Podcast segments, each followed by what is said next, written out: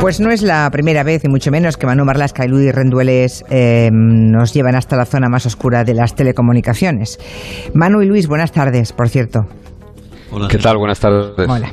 Ya nos habían alertado aquí y prevenido más de una vez de los riesgos que puede entrañar un teléfono móvil que tenga conexión a Internet o una cuenta en redes sociales en manos de un niño o de un adolescente. Y es buen momento ahora precisamente para volver sobre esta cuestión, porque durante el confinamiento hay situaciones nuevas que desde luego hacen aún más vulnerables a, a los chicos y las chicas, ¿no? a nuestros hijos. Para explicar a los padres y también a los menores que nos puedan estar escuchando, que alguno habrá, ¿Qué debemos hacer en estas semanas con los teléfonos móviles? Pues tenemos a dos miembros de la Unidad Central de Ciberdelincuencia de la Policía, que son ya dos viejos conocidos y amigos de este territorio, la inspectora Cecilia Carrión. ¿Qué tal, Cecilia? Hola, buenas tardes, Julia. Y el oficial David Reguero. Buenas tardes, David. Hola, buenas tardes, Julia. Bueno, la inspectora Carrión y el oficial Reguero forman parte de los grupos de protección al menor y se lo saben todo. Digamos que luchan contra las amenazas, los chantajes, los abusos, los engaños que se producen a través de los teléfonos móviles o en las redes sociales, ¿no? Eh, imagino, inspectora, que hay más trabajo desde que estamos en el estado de alarma, ¿no? Sí, eh, generalmente es algo habitual y algo común a los periodos de vacaciones, ya sea pues las Navidades, las Semanas Santas o los fines de semana, que siempre se percibe un aumento en los casos, ya sea pues bueno eh, temas de pornografía infantil, de, acoso, situaciones de grooming. Y bueno, pues ahora que estamos en una situación especial de confinamiento todo el mundo en el hogar, pues es prácticamente lo mismo. O sea que en estas semanas en las que estamos encerrados en casa con las tablets, con los móviles, eh, lo contó el otro día Luis Rendueles en el periódico, también ha aumentado la actividad pedófila. Yo he leído que un 25% el tráfico de pornografía infantil ha aumentado. Eh, sí, es así. Desde que bueno empezó este periodo eh, hemos estado bueno eh, monitorizando eh, las redes y hemos ido bueno mm, notando como durante el paso eh, con el paso de los días como han ido aumentando las, las descargas, llegando a estabilizarse actualmente en un 25% más. 25% más, madre sí. mía. Eso David se parece a cuando estamos en vacaciones, digamos, es la misma situación o incluso superior a cuando estamos de vacaciones es quizás un poco superior, Madre pero bueno, al final nos encontramos todos en una situación de, de, confinamiento y entonces, bueno, en periodo de vacaciones hay personas que están de vacaciones y que no, pero bueno, en estas en esta época pues eh, pasamos todos más tiempo en internet y eso incluye a los menores y a pedófilos y pederastas. Sí, yo la verdad es que el primer día que, pensé en ello fue cuando el gobierno británico había hablado de que había 300.000 pederastas en Gran Bretaña y que había que mm, someterles a vigilancia. Pensé, bueno, pues en España tenemos nuestros propios pederastas y aquí también estará la policía, supongo, vigilante. No me cuenten cómo, pero yo sé que los grupos de protección del menor de la Policía Nacional uh, pueden leer lo que escriben esos pederastas, al menos algunos que tienen detectados, ¿no? Y por tanto los veis actuar. ¿Qué están diciendo en las redes esos individuos, inspectora? Pues bueno, como bien dices, eh, generalmente monitorizamos también esos, esos foros, ¿no? esos lugares de reunión que ellos tienen y actualmente pues hemos visto cómo se destaca esta situación especial donde bueno pues hacen especial hincapié en que gracias al virus pues bueno eh, van a estar los menores en casa van a estar van a pasar más tiempo con sus tablets y con sus móviles en las manos. Y entonces bueno pues son conscientes de esta situación y, y, para ellos es una oportunidad porque tienen al final al fin y al cabo son más menores son más víctimas potenciales para ellos. O sea que tienen digamos como nuevas víctimas no carne fresca no eso es, eso es, porque bueno, eh, generalmente en nuestra sociedad los menores pasan mucho tiempo con el móvil, pero ahora es mucho más, porque no hay otra cosa prácticamente que hacer, entonces, pues bueno, parece que es como un, una buena solución al aburrimiento de los menores, pues coger la tableta, coger el móvil y divagar y pasar el tiempo en, Internet. Eh, oficial Reguero, ¿qué pueden hacer? Eh, imaginemos que están ahora mismo escuchándonos esos niños o niñas o jóvenes o adolescentes. ¿Qué pueden hacer ellos y qué podemos hacer los padres durante el estado de alarma ante ese peligro evidente que ustedes detectan y del que están aquí alertando? Bueno, pues son somos los padres los que de, tenemos que proteger a, nuestros menores, igual que cuando aprendemos a conducir un, un vehículo, un coche, pues eh, nos enseñan cómo hacerlo, las normas de circulación y, y como pues nosotros tenemos que enseñar a nuestros hijos las muchísimas cosas buenas que tiene Internet pero también hay que enseñarles que hay ciertos peligros y, cómo protegerse de esos, de esos peligros. Eh, también es aconsejable a los padres que mientras el menor utiliza pues, eh, las redes sociales, el teléfono móvil, la tablet, lo haga en un lugar abierto de la casa, un espacio común, que no se encierre en su habitación, que podamos tener relativa conciencia de qué es lo que está haciendo nuestro hijo en Internet, con el teléfono o con la tablet, y que no estén solos en, su habitación con el teléfono móvil sin saber qué está haciendo ni lo que está viendo. Yo estoy segura, eh, inspectora Carrión, que la mayoría de padres que nos esté escuchando ahora mismo debe pensar que esas son cosas que le pasan a los hijos de los otros, ¿no? Porque eh, a lo mejor un niño de 10, 11 años, no, mi hijo no, mi hijo seguro que no tiene ningún contacto. La de sorpresas que nos llevaríamos, ¿no? Ustedes como policías expertos precisamente en ese tipo de delitos, la de veces que han tenido que llegar a una familia y, y esa familia se ha quedado perpleja porque ni podía imaginar que algo así estaba ocurriendo, ¿no? Sí, eso, eso es así. Generalmente, bueno, en la mayoría de los casos, cuando identificamos al menor que puede estar siendo víctima de, de determinado hecho en Internet eh, y nos ponemos en contacto con sus padres, la mayoría, bueno, la primera reacción es de sorpresa total y de incredulidad de pues, determinadas actividades o vídeos que puedan publicar sus hijos. Eh, por lo que sí que puede ser la idea principal de que, bueno, esto a mis hijos no le puede pasar o mi hijo no se comporta así en redes sociales, pero nada más lejos de la realidad hay que estar muy pendiente de cuál es ese comportamiento en redes y, ser consciente de que nuestros hijos, los más nuestros primos más cercanos y eh, pueden ser pueden ser em, protagonistas de, de algún tipo de situación de este tipo. Manuel Luis, ¿queréis añadir alguna cosa?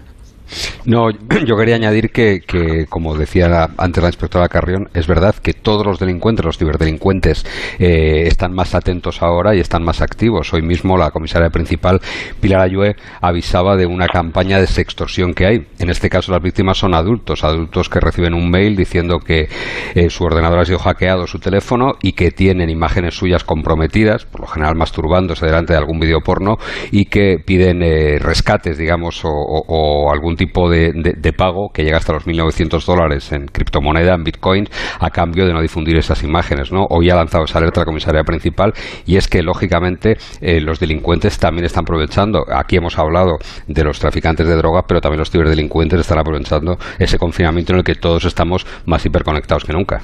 David, eh, en el día a día, un, un, joven, un adolescente, un niño en casa 24 horas con su tablet, mm, claro, estarán padres que están teletrabajando, que a lo mejor no pueden estar pendientes de ellos todo el tiempo. ¿Qué recomendaciones les dais, David? Bueno, pues eh, al final va a ser inevitable que, bueno, que pasen un poco más tiempo del habitual eh, en Internet haciendo uso de su teléfono, de su tablet, pero bueno, lo recomendable es que sería que mantener eh, las, las normas que veníamos manteniendo antes del confinamiento, eh, que se tenga bueno, pues un especial cuidado en, en, dónde entra el menor, qué aplicaciones utiliza, eh, utilizar aplicaciones de control parental en el caso de, de, niños más pequeños y, bueno, pues eh, sobre todo esto, intentar que no pasen más tiempo del que pasaban antes del confinamiento delante de las, de las redes sociales. Y supongo que también, inspectora Carrión, alertar a nuestros hijos de las cosas que no pueden hacer, ¿no?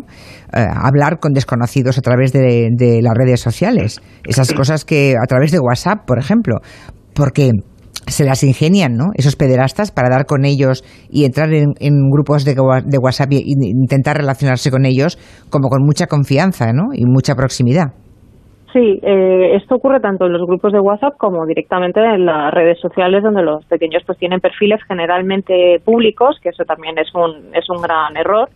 Y entonces bueno, pues estas personas generalmente se hacen pasar pues por menores, por niños de, de su edad, pues niñas o niños de 13, 14 años y comienzan a entablar una relación de amistad y no deja de ser una, un truco, un señuelo para bueno pues ganarse su confianza y al final desembocar en una, en una situación de acoso o chantaje. Porque bueno, las normas de seguridad ahora mismo son, son las mismas que, que se deberían mantener anteriormente al confinamiento por ejemplo, en, en, Instagram, si de pronto descubrimos que nuestro hijo o nuestra hija tiene un nuevo seguidor y no lo conocemos de nada, y ellos tampoco, eh, ¿Podemos pensar mal sistemáticamente, Cecilia? No sé si es demasiado exagerado, pero...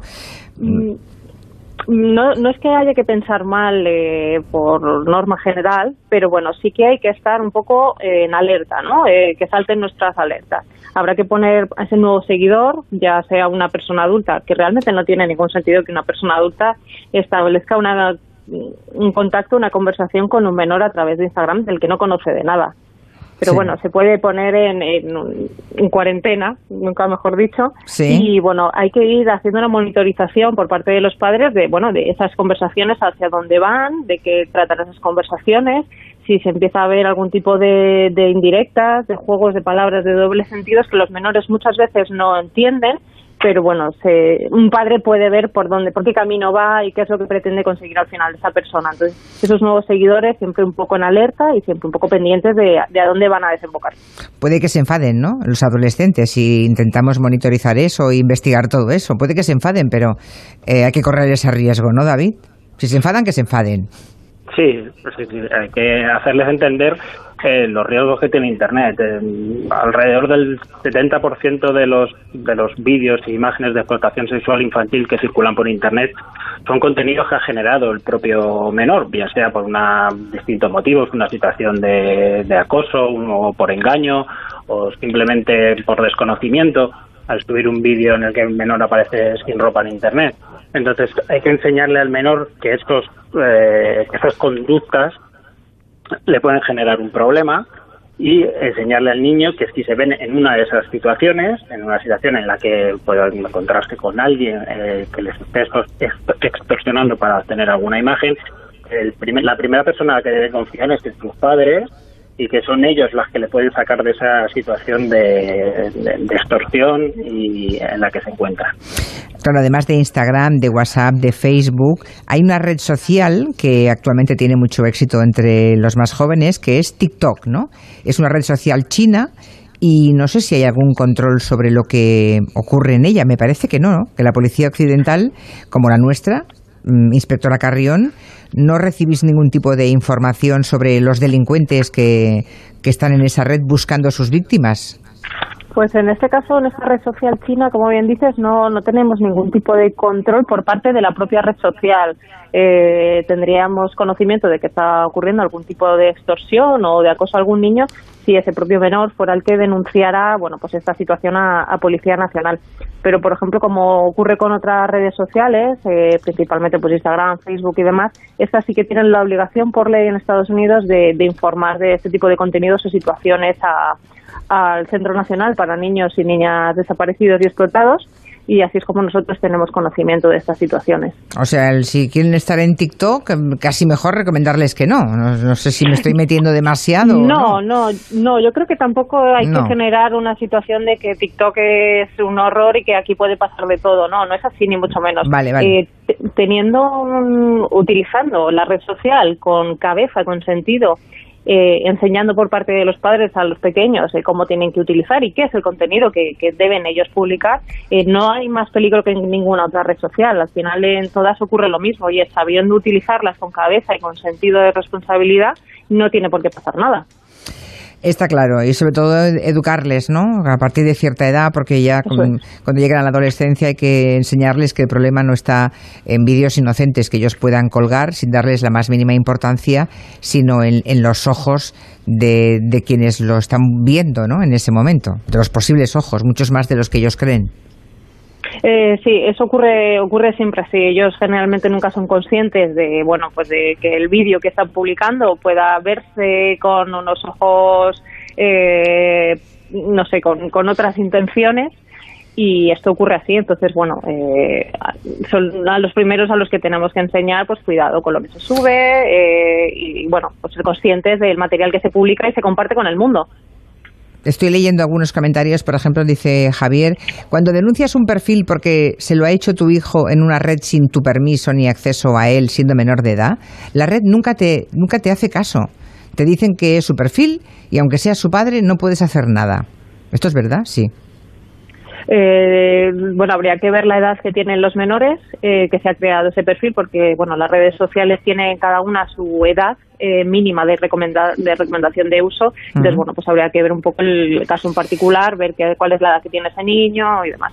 Eh, otro oyente, Raúl, dice que día sí día también le está diciendo que no puede estar en ninguna red social.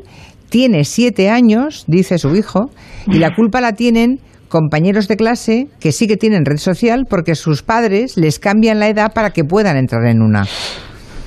Sí, eso son cosas que, que suelen suceder, pero bueno, ahí es el padre el que tiene que poner el límite, hay una edad legal para utilizar cada, cada red social, generalmente está entre los 13 y los 14 años, y desde luego es totalmente desaconsejable que un niño de 7 años tenga acceso a una red social como Twitter, Facebook, eh, o sea, Sí, pero si tiene compañeros de cole que son de la misma edad y tienen red social, pues es, eh, claro, es, pues, tremendo. El fulanito sí que lo tiene y no pasa nada, eh, es demoledor para cuando unos padres intentan educar a sus hijos, ¿no? Sí, no, no pasa nada hasta que pasa. Exactamente, exactamente. Manu y Luis, ¿queréis añadir alguna cosa más? Yo quería decir, Julia, que, que las propias empresas marcan sus, sus, límites de edad y somos los padres los que a veces no hacemos caso a las multinacionales. ¿eh? WhatsApp y Twitter marcan un límite de edad. Hmm. Es decir, ya ellos dicen que no hay que estar por debajo de los 13 años para estar en esas redes. Y luego los padres tenemos otra responsabilidad doble. Eh, se han encontrado fotos en manos de pederastas y de pedófilos de padres bañando a sus hijos que las cuelgan luego en Instagram. Cuidado con lo que colgamos en Instagram, porque es verdad que es una minoría absoluta la de la de estos monstruos, la de los cazadores que están buscando, pero existe, existe. Sí, sí. Bueno, pues Cecilia Carrión, inspectora y oficial David Reguero, siempre es un placer que vengáis al programa y estoy segura que los que tienen niños pequeños, niños menores, desde pequeños a adolescentes, habrán escuchado con mucha atención. Es una lucha, desde luego, que mm, acaba en vuestras manos de la policía, pero que tiene que empezar básicamente con la educación de los críos por parte de los padres, ¿no? Aunque se enfaden a veces. Un beso, Cecilia y David. Hasta pronto. Un beso muy grande y muchas gracias. Hasta pronto. Gracias. Manu y Luis, hasta la semana que viene. Hasta la semana que viene. Adiós, adiós.